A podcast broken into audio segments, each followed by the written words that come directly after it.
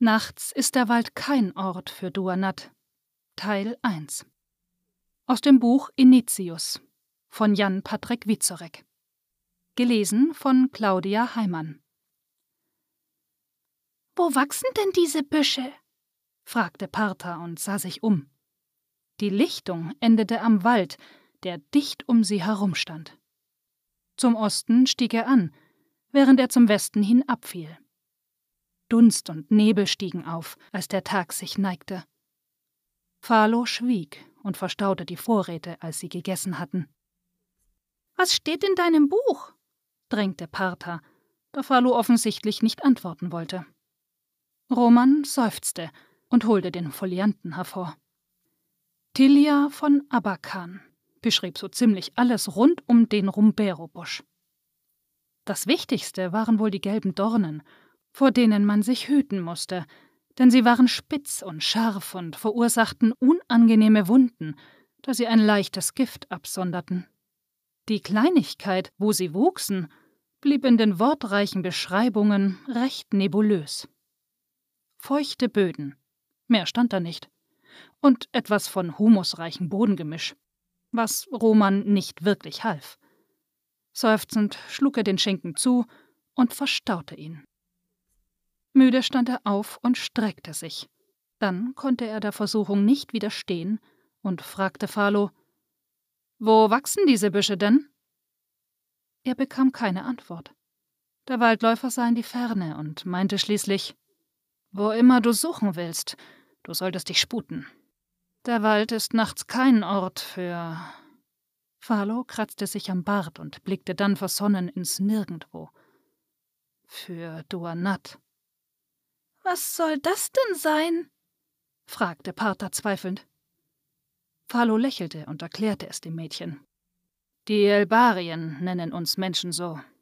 Es bedeutet so viel wie kleine Kinder, denn sie sehen in uns Kinder, die nicht wissen, was sie tun. Neugierig und töricht, verspielt und gierig. Phalos Augen blickten verträumt, als würde er nach innen sehen und nicht in das fragende Gesicht des Kindes.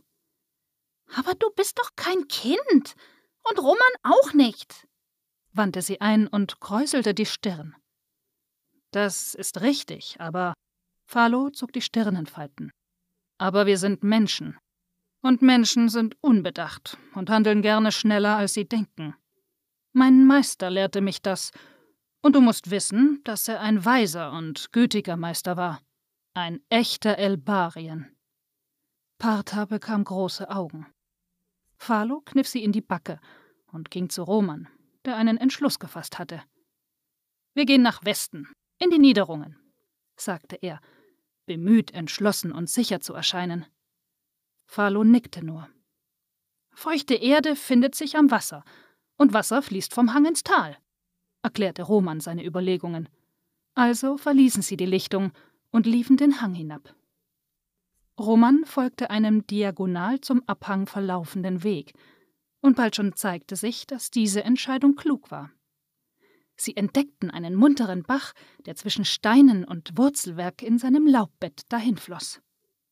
Sie folgten seinem Lauf ins Tal, wo ein kleiner Weiher von ihm gespeist wurde.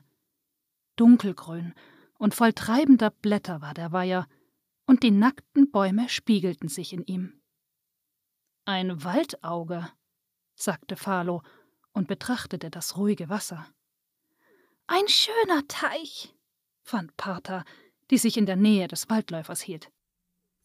Roman suchte den Uferbewuchs nach den Rumberobüschen ab. Das meiste Unterholz war kahl, und nur einige Eiben und Stechpalmen trugen ihr dunkles Grün. Doch schließlich fand er, was er suchte. Am gegenüberliegenden Ufer, wo der Bach seinen Weg fortsetzte, standen mehrere Büsche, und ihre Blätter sahen so aus wie auf der Zeichnung im Buch. Roman winkte den beiden zu, dann besah er sich einen der Büsche genauer. Die gelben Dornen blitzten zwischen den stumpfen Wintergrünen des Rumbero-Busches hervor. Eine deutliche Warnung an jedes Wesen, Abstand von den saftigen Blättern zu halten. Roman kratzte sich am Kopf. Ohne Messer wusste er nicht, wie er an die Blätter kommen konnte, ohne sich zu stechen. Falo trat an das Ufer und zeigte Partha ein paar kleine Fische, die im ruhigen Uferwasser schwammen. Sie flogen blitzschnell durchs Wasser, als der Schatten seiner Hand über die Oberfläche schwebte. Oh, sind die klein, kiekste Partha und hockte sich ans Ufer. Ja, und scheu. Doch so schön ihr Tanz in den Lichtstreifen ist, so schnell ist ihr Verschwinden, wenn Schatten drohen, erklärte Falo. Wie heißen Sie? wollte das Mädchen wissen. Celias oder Wassertänzer in unserer Sprache, antwortete Falo und holte seine Hirtenflöte hervor. Schau, sagte er und begann leise zu spielen. Die Töne klangen tief und schwebend, als wären sie zu schwer, um aufzusteigen und in den Himmel zu fliegen. Sie erinnerten Partha an die dunkle Erde, das Laub und die tiefe, feuchte Kühle des winterlichen Waldes. Das Wasser kräuselte sich leicht, wenn ein Ton neu erklang, als würde es sich in dem traurigen Klang wiegen. Ruhe trat in die großen Augen des Mädchens, das am Ufer saß. Die gleiche Ruhe, die im Auge des Waldes wohnte. Dann fiel ihr Blick auf die Stelle, wo die Fischchen schwammen, und sie wurden groß vor Staunen. Die kleinen blassen Fische schienen in anmutigen, fließenden Bewegungen gleichsam mit den Tönen durch das klare Nass zu tanzen, mal in geschwungenen Linien, mal in weiten und engen Kreisen. Das taten sie in ihrer Zahl, so dass der ganze Schwarm einen Reigen bildete, ein Tanz, dem jedes Fischlein folgte. Es lag ein Zauber in diesem Bild, der im schwindenden Licht des Tages Parthas Seele mit dem Staunen erfüllte, mit dem Staunen, das nur Kinder noch vollbringen. Roman staunte in gewisser Weise auch. Das Blatt fühlte sich ganz weich an, und kurz spielte er mit dem Gedanken, es einfach vom Busch abzureißen. Doch dann erklangen die Töne des Waldläufers und drangen in ihn ein. Roman wurde ganz weich und leer, und jede schnelle Bewegung verlor sich in seinem Geist wie ein versinkender Gedanke an etwas, an das man sich nicht zu erinnern vermochte. Dann war er leer, und nur die Töne und das Blatt waren da. Sein Gesicht war unbewohnt. Die Hände hielten das Blatt wie einen kleinen Vogel umschlossen, zart und behutsam. Und die Töne vergingen wie das Licht des Tages. Lange dauerte es, bis Roman das bemerkte. Blinzelnd erwachte er aus der wohligen Leere und sah sich verwundert um. Die Dämmerung wandelte das Silber in dunkle Bronze, und Wald und Flöte schwiegen. Partha hockte am Wasser, still und starr wie ein Reiher, und der Waldläufer lehnte an dem Baum. Die Augen hatte er geschlossen. Dann spürte Roman das Blatt, und verwundert öffnete er die Hände. Es lag in ihnen wie ein Schmetterling, und wäre Wind aufgekommen, so wäre es fortgeflogen. Da war er sich sicher. Doch es war alles ruhig, und so freute er sich über das Geschenk des Waldes. Er verstaute das Blatt bei den anderen Zutaten und wollte den anderen von dem Wunder berichten, als er sie sah und erstarrte. Sie schien über dem Weiher zu schweben, umwoben von den Schleiern eines aufkommenden Nebels. Ein flüchtiges Bild oder das Ende eines Traumes. Noch ehe Roman etwas genaueres erkennen konnte, löste die Gestalt sich auf, und nur noch träge Nebelschwaden stiegen aus dem Weiher auf. Kommt, drängte Falo, und sie machten sich auf den Weg dem Waldläufer hinterher. Die Dunkelheit fiel rasch auf den Wald wie ein großer, schwerer Mantel, und erstickte das letzte erdige Licht. Die Bäume waren nur noch Schatten im trüben Gewand einer fast greifbaren Finsternis. Der Wald gab der Nacht ihre ursprünglichste Bedeutung. Die große Mutter aller dunklen Momente und Gefahren. Geräusche waren mit einem Mal zu hören. Rufe, Klacken, Wispern und Schreie. Der Wind selbst heulte in den kahlen Ästen und hohlen Mäulern verrotteter Baumleichen. Das Anheimelnde des Winterwaldes war fort, und sein unheimlicher Bruder war da. Der Schatten, der tausend spitze, geifernde Zähne, tausend scharfe, grausame Klauen und tausend leuchtende, gnadenlose Augen bereithielt. Roman fürchtete sich, und genauso Partha, die zwischen den Männern lief. Mit einem Mal spürte er die kleine Hand, die seine suchte. Er umfasste sie. Sie war kalt, das Mädchen fror. Doch es war ein gutes Gefühl, sie zu halten und Trost zu spenden in der finsteren Nacht. Wie weit ist es noch? Fragte Partha besorgt. Phalo blieb kurz stehen und sah sich um.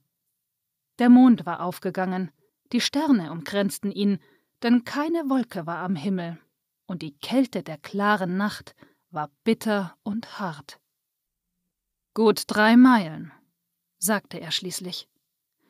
Sie setzten ihren Weg schweigend fort, durch das dumpfe Schwarz der Wälder, durch das samtene Blau der Nacht, und nur die kalten Sterne und der große Mond spendeten Licht. Doch es war kalt und fern und durchdrang die Bäume nicht.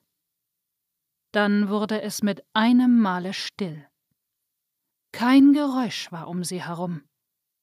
Roman sah ängstlich in die klaffende Schwärze der Schattenräume, als erwartete er jeden Augenblick etwas zu sehen, was in der Dunkelheit lauerte, etwas, was alle Geräusche der nächtlichen Welt zum Schweigen gebracht hatte.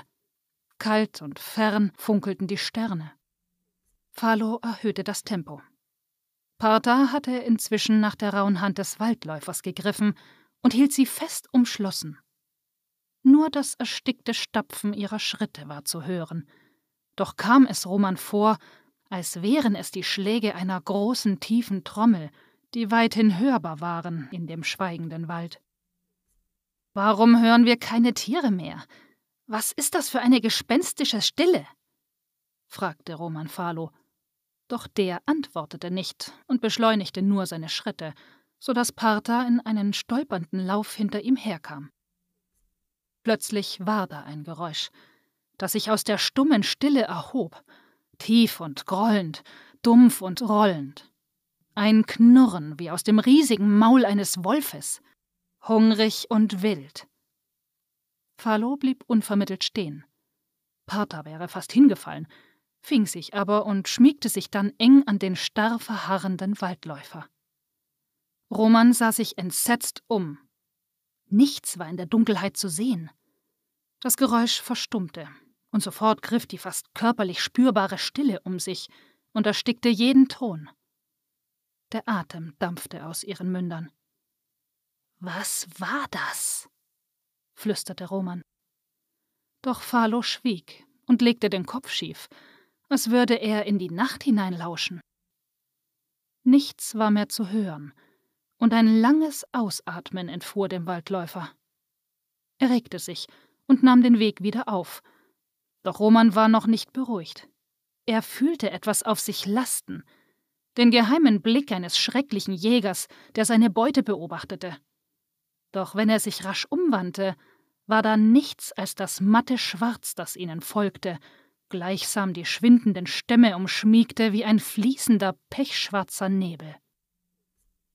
Sie kamen an einen Bachlauf, der ihren Weg kreuzte. Er war in den Waldboden eingegraben, so dass sie ihm ein Stück weit den Hang hinunter folgten. Die kleinen Augen der Sterne tanzten auf dem strömenden, dunklen Wasser wie Irrlichter in den Sümpfen und Mooren, im fernen Bruniat Galen, einem unheimlichen Fenngebiet an den Ufern des Tarlin. Schließlich sahen sie den dunklen Umriss eines großen Baumstammes, der über den Bachlauf gestürzt war und nunmehr eine brauchbare Brücke zu bilden schien. Phalo prüfte den Stamm und ging vorsichtig hinüber. Partha folgte ihm zögerlich. Sie war schon auf der halben Höhe des Stammes, als plötzlich ein Heulen die Stille zerriss. Zunächst tief und grollend, steigerte es sich in einen hohen, klagenden Ton. Roman zuckte zusammen und Partha rutschte ab. Ihr Schrei ging in dem schrecklichen Heulen unter und verstummte, als sie stürzte. Romans Herz schlug wild, in seinem Kopf kreiste das Heulen. Er hätte nicht sagen können, ob es noch zu hören war oder bloß noch nachklang. Eines aber war sicher. Es lähmte jeden klaren Gedanken Etwas Gewaltiges lauerte in der undurchdringbaren Schwärze.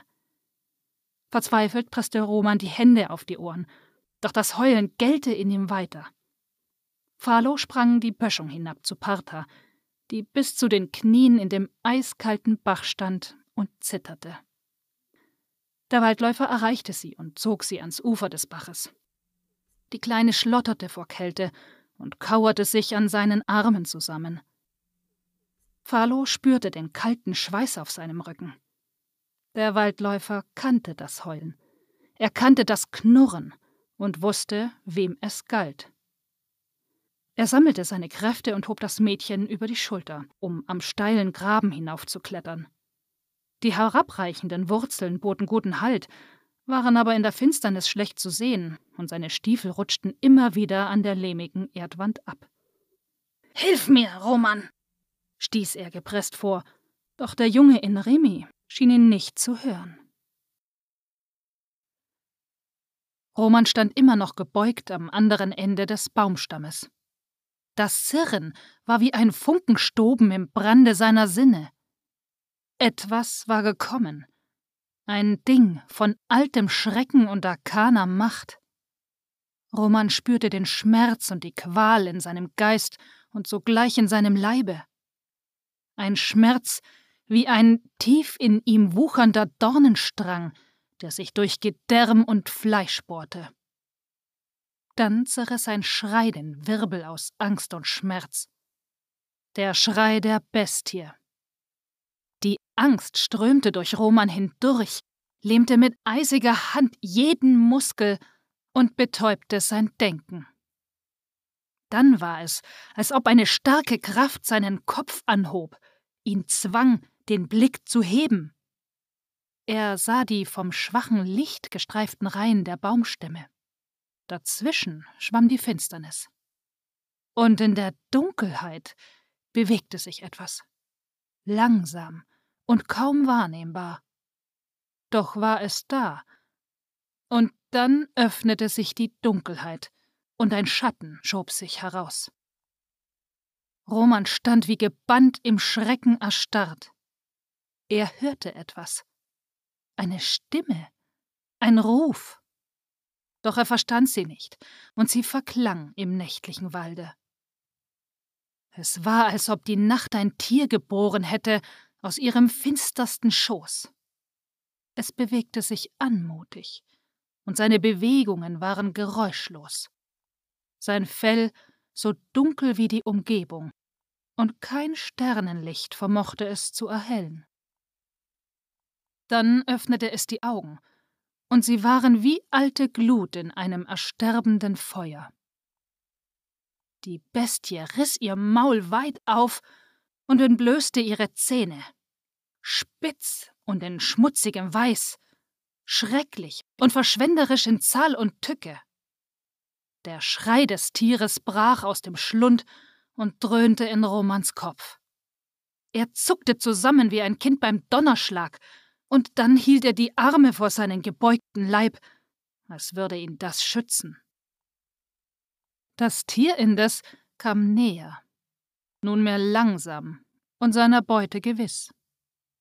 Es wuchs mit jedem Schritt, erst über die Maße eines Wolfes, dann über die eines Bären. Es schien bald den ganzen Raum vor Roman einzunehmen. Und dann hielt es inne. Das Knurren klang, als käme es aus den tiefsten Gründen der Erde.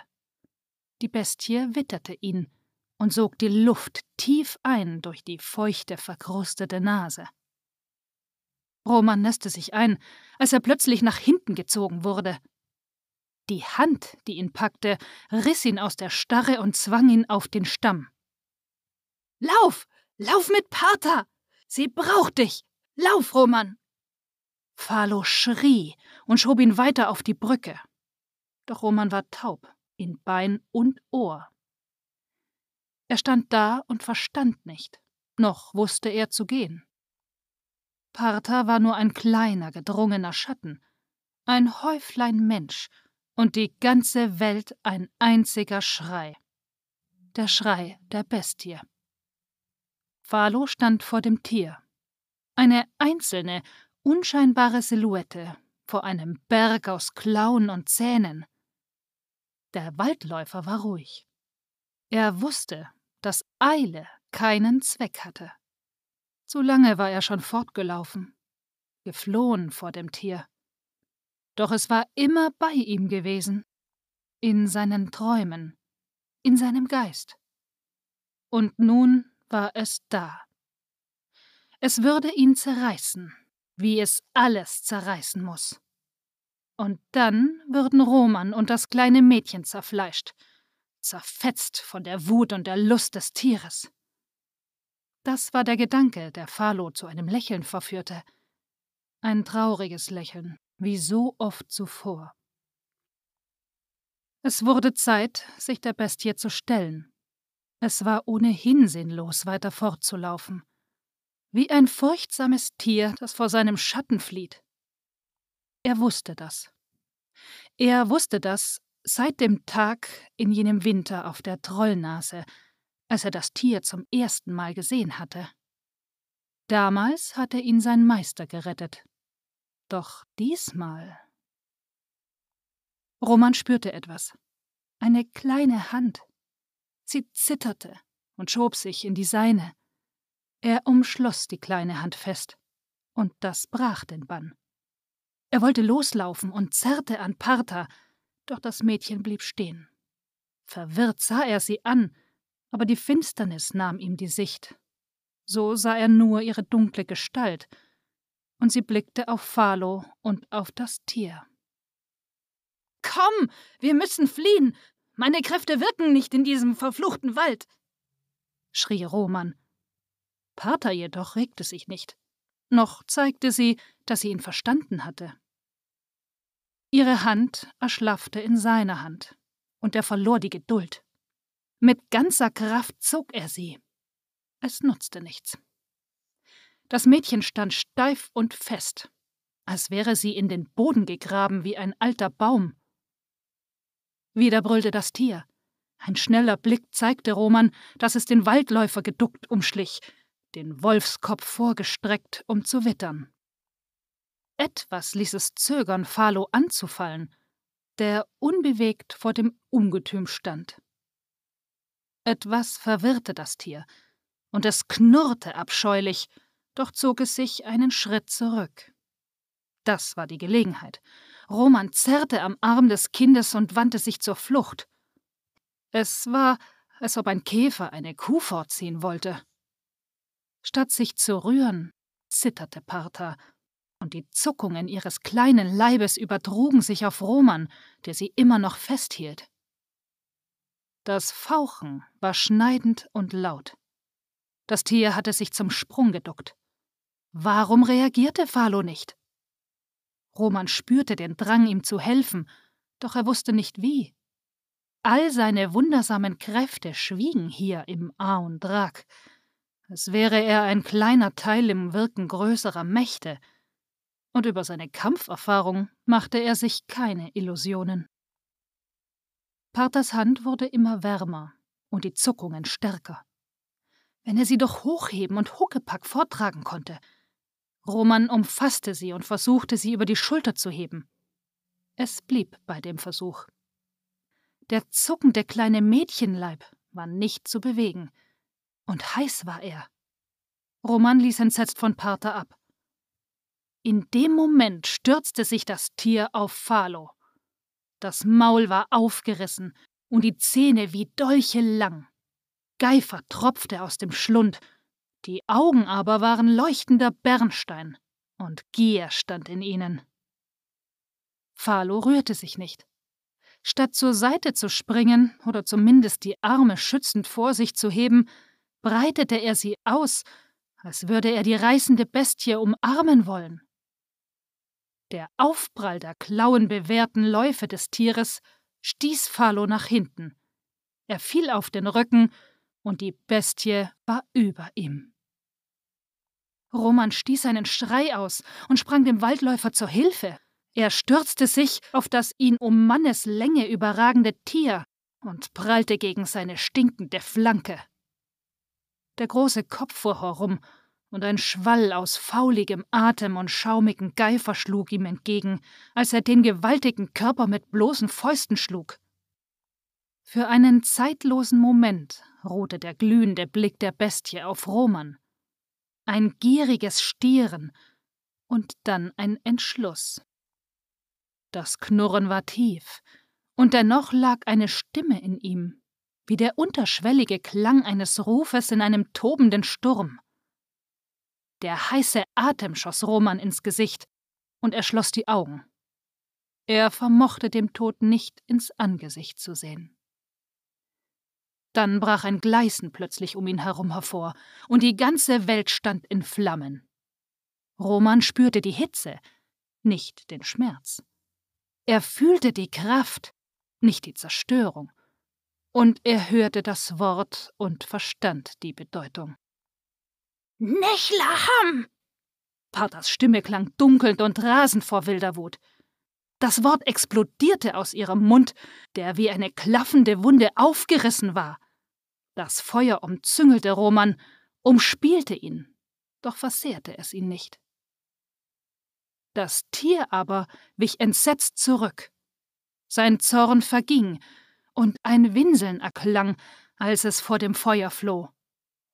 Es sprang in die zurückweichende Finsternis, und sein Fell stand in Flammen. Knisternd und zischend flogen die Funken und folgten seinem Lauf wie der Schweif eines verglühenden Kometen. Schließlich erlosch das Feuer, und die Nacht umfing sie wieder. Roman stand zitternd da.